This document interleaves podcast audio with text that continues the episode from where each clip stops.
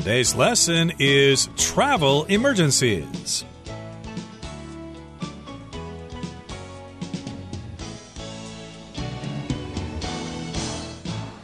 Hi, everybody. My name is Roger. And I'm Helen. And today we're going to continue talking about things that might happen to you when you're traveling. Of course, we don't want these things to happen to you, and they are rare, but they do happen sometimes, and you need to be prepared. Now, last time, of course, Laura was traveling from Dallas to Denver, but she had a delay in Dallas, and therefore she had to take a later flight to get to Denver, and then she also had a another problem with missing luggage. She's having all sorts of problems, isn't she? Yes, she is indeed. And it seems like her troubles are going to continue. But we can learn from the first two situations, which is that if you're going to take a connecting flight, make sure that you leave enough time before your connecting flight departs and your arrival time because sometimes delays will happen. And in the past, when I had to book connecting flights, I always chose to stay at the airport and wait two or three hours for the connecting flight instead of having it booked right after I arrive. And as for the missing luggage, make sure that you put some kind of identifiable tag on your luggage or that your luggage is colorful so that you can recognize it easily and that will make it easier to find and locate as well. Yeah, it's kind of surprising how many people have black suitcases. That can happen quite frequently. People grab the wrong suitcase because they they think it's theirs. So Helen's advice is well taken. Yes, make your bag look different, make your suitcase look different with colorful ribbons or something or some kind of tag, and then the chances of it getting lost will go down. But today, of course, we are talking about another problem Sometimes you might get robbed when you travel, and of course, that is a terrible experience to happen. And if something gets stolen, you want to get it back. So that's what's happening today. Laura is getting robbed. So let's find out what this is all about. Let's listen to the first part of today's lesson, and we'll be right back. 3. Getting robbed. Laura approaches the front desk at her hotel. Excuse me, I'm staying here, but I was just robbed walking back from dinner. Oh, that's terrible. Can I do anything to help? Yes, please. Could you look up the number for my credit card company and the location of the nearest police station? I think I'll need to submit a police report to get my passport replaced. Of course. What kind of credit card do you have? Visa. Okay, let me get the phone number and the address of the closest police station for you. Here you are. Thank you. You're welcome. Please let me know if I can be of any further assistance. 大家好，第一部分我们可以看到单字 submit 这个字是动词，指的是提交或是呈递。例如，Jill has submitted a patent application for her design. Jill 为自己的设计提交了专利申请。或者，Ben submitted an application for the job opening. Ben 对该工作职缺提出了申请。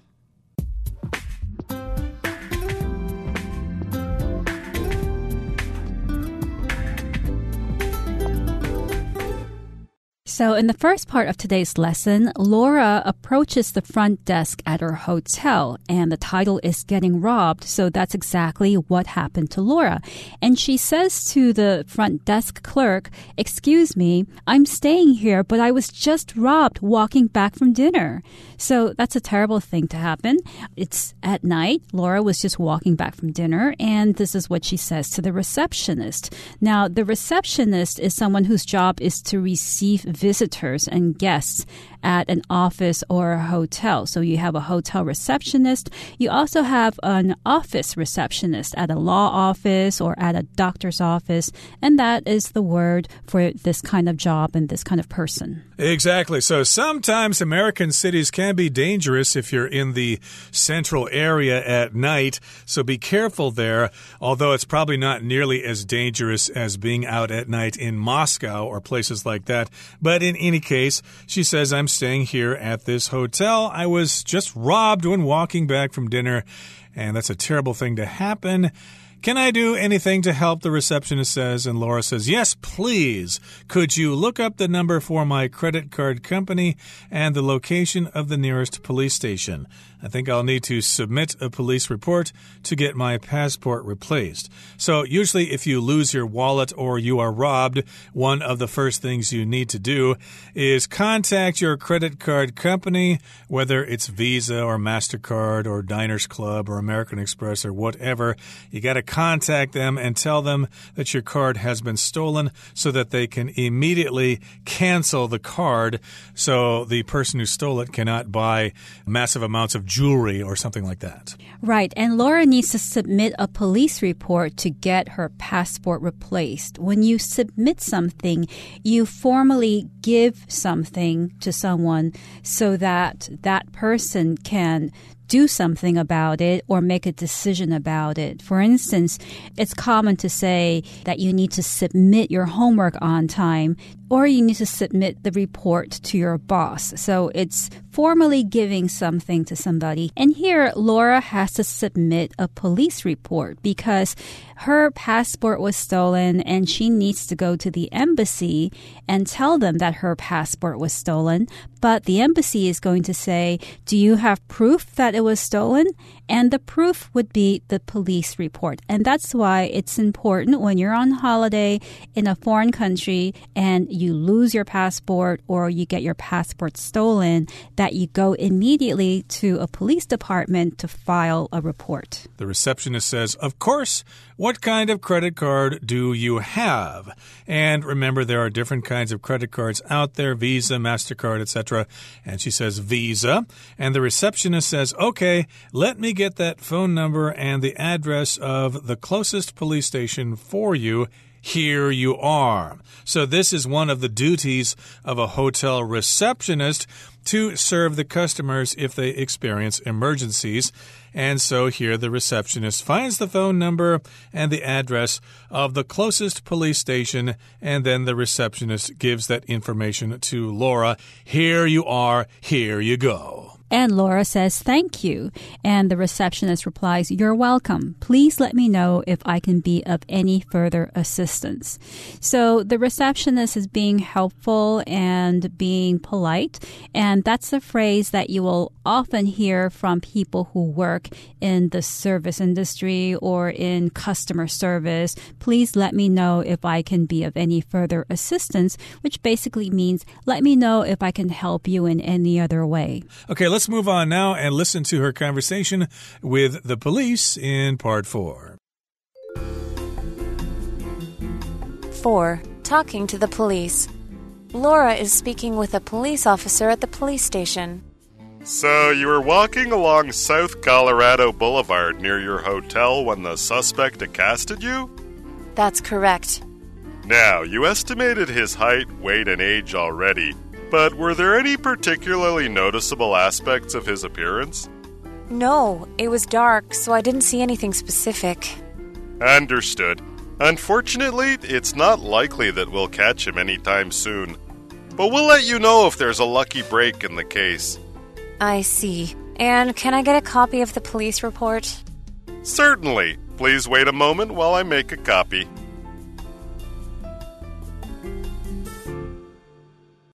接着第二部分，我们看到名词 boulevard 指的是林荫大道或是大街。举例来说，Most American cities have a large boulevard with houses lining it。美国大部分的城市都有两旁房屋林立的大马路。又或者说，All along the boulevard are beautiful trees that are filled with flowers。林荫大道两旁都是开满鲜花的美丽树木。再来，我们看到单字 estimate。 这个字是动词，意思是估计、估量或是评估、判断。例如，Experts estimate the cost of the museum repairs to be around ten million dollars。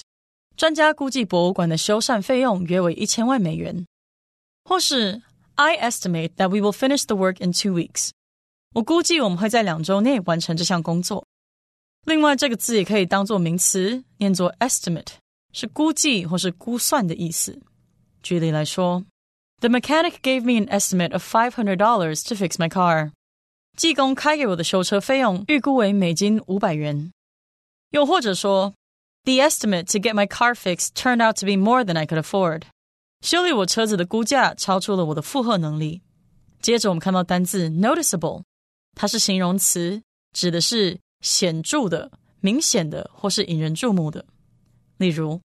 ，Honestly, even if you were nervous, it really wasn't noticeable during your presentation.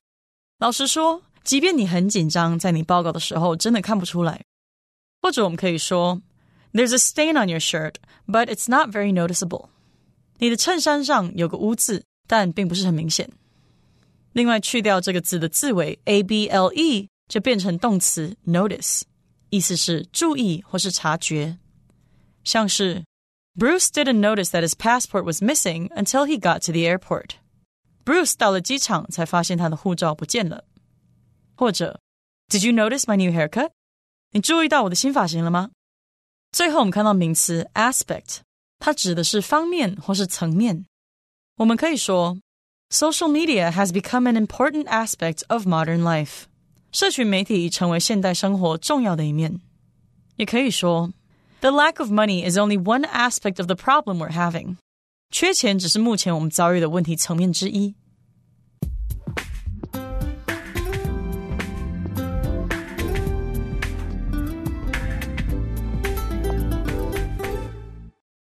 So, in this last conversation, Laura is at the police station. She is talking to the police and she is speaking with a police officer specifically about what's happened to her. The officer says, So, you were walking along South Colorado Boulevard near your hotel when the suspect accosted you? And the officer is summarizing what Laura had already told him that we haven't heard. And the officer mentions that Laura was at South Colorado Boulevard. So, a boulevard is a very wide road. It's usually a road that is lined with trees. And this word, it comes from French. And if you go to Paris, you'll find a lot of boulevards there. And here in Denver, there is a boulevard called South Colorado Boulevard. And Laura was walking along that boulevard when someone accosted her. When you accost someone, you approach that person suddenly and you start speaking to them. Usually, in an unpleasant or threatening kind of way, not in a friendly way. Exactly. So, this is where she was walking along South Colorado Boulevard. And then, of course, someone accosted her, and she says, Yes, that's correct. That's where I was walking, and that's where someone accosted me, where they robbed me. And the officer says, Okay, now, you estimated his height, weight, and age already, but were there any particularly noticeable aspects of his appearance? So, first of all, of course, when you're robbed, you don't really pay attention too much to the person who's robbing you, so you kind of have to guess at these things. It says here, she estimated his height. She kind of took a guess as to how tall he was and how fat or skinny he was and how old he was. So she made an estimate there, or she estimated his height, weight, and age. But uh, they need to know any unusual characteristics of his appearance, any noticeable aspects of his appearance. If something's noticeable, you can see it. It's not hidden. It could be a birthmark. It could be a strange shaped nose. It could be a deformed face or something like that. Maybe his eye got poked out many years ago and he doesn't have an eye or he's wearing an eye patch or something like that. Yes, this would be very noticeable. You would notice that or you would see that. Right. Now, going back to the word to estimate, it's usually a word used for numbers. When you guess the number of something, you can estimate the arrival time of a flight, you can estimate the price of something. And this word also has a noun form, which is estimate. So it's pronounced slightly differently. The verb is to estimate, and the noun is estimate. And when you estimate something, it's often based on information or knowledge that you already have. So when you want to estimate the price of a dinner, for instance, you can look at the quality of the restaurant, whether it's fancy or if it's fast food. So based on knowledge and based on things that you can observe, you can estimate the price or the number of something.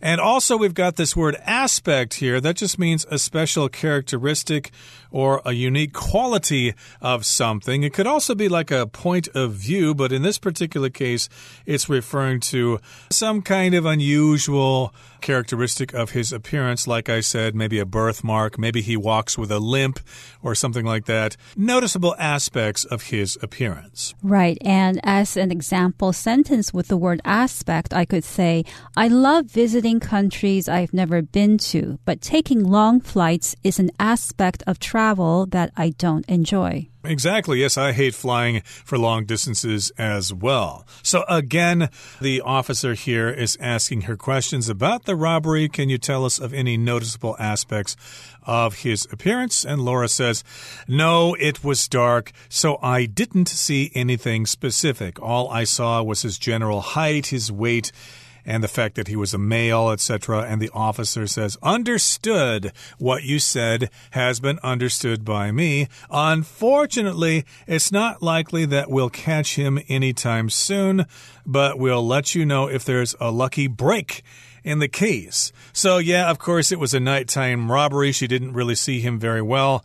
And there are a lot of men who fit that description. So, it's probably unlikely that they'll catch that robber anytime soon. They might catch him in the future eventually if he does this more to other people, but we'll let you know if there's a lucky break. So here's the word break, and that just means something lucky happens to you, usually when something bad has happened to you. This is a common phrase. If somebody is annoying you, you can say, Oh, give me a break. Give me a rest from your annoying behavior behavior. And in this particular case, a lucky break means, hey, they might catch the guy and you might be able to get your purse back, your passport, your credit cards, and uh, you'll be able to see this guy go to jail. Right. And considering the fact that Laura has had so many negative things happen to her during this trip, she really does need a lucky break, a break from all of the misfortune that she's been having. And Laura says, I see. And can I get a copy of the police report? She needs the police report to bring to the embassy to get her passport reissued. And the officer replies, Certainly. Please wait a moment while I make a copy. Indeed. So, gee whiz, Helen, it looks like traveling to the USA can involve all sorts of hassles. Maybe next time Laura should consider traveling to Canada instead. Okay, that brings us to the end of our explanation for today. It's time now to turn things over to Hanny, our beloved Chinese teacher.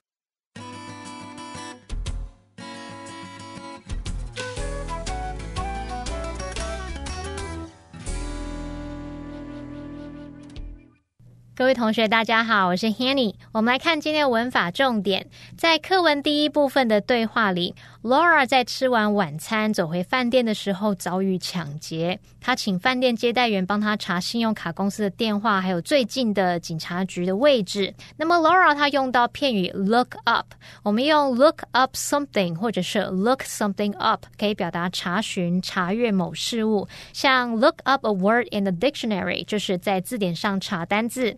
好，那如果是不及物的用法。Look up，它可以表达情况好转、渐有起色，意思就相当于 improve 或者是 get better。那我们补充一下，如果你说 look up to somebody，则是表达敬仰某人。例如，Frank has always looked up to his oldest brother。 Frank 一直都很敬仰他大哥。好，那么接着 Laura 他说呢，我想我会需要提交报案单才能更换新的护照。那么文中是用到动词 submit 来表达提交。我们来学它的字首字根。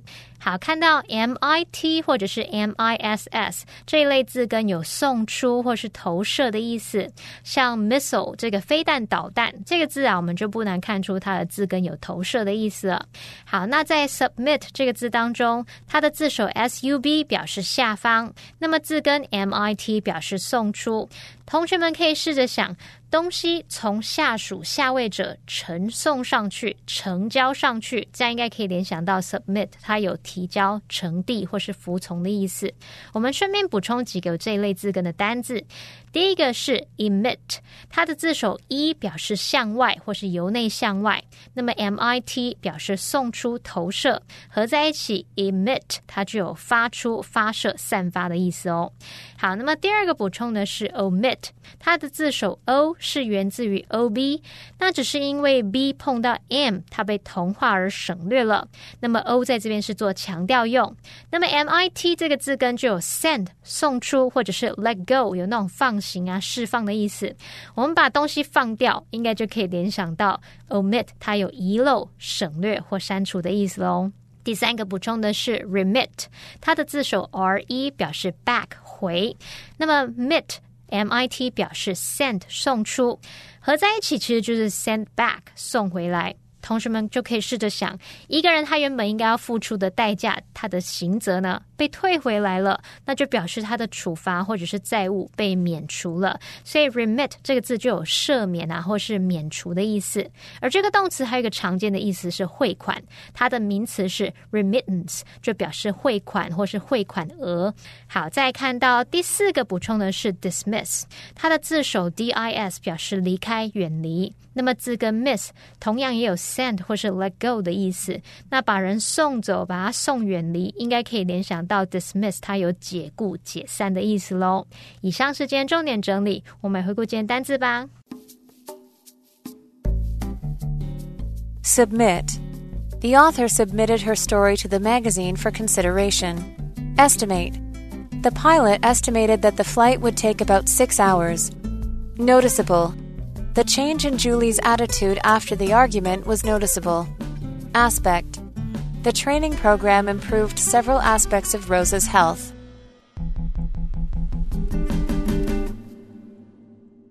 Well, everyone, today's article has come to an end, and I sure hope you enjoyed reading along with us. I am Roger. I'm Helen. See, you next time.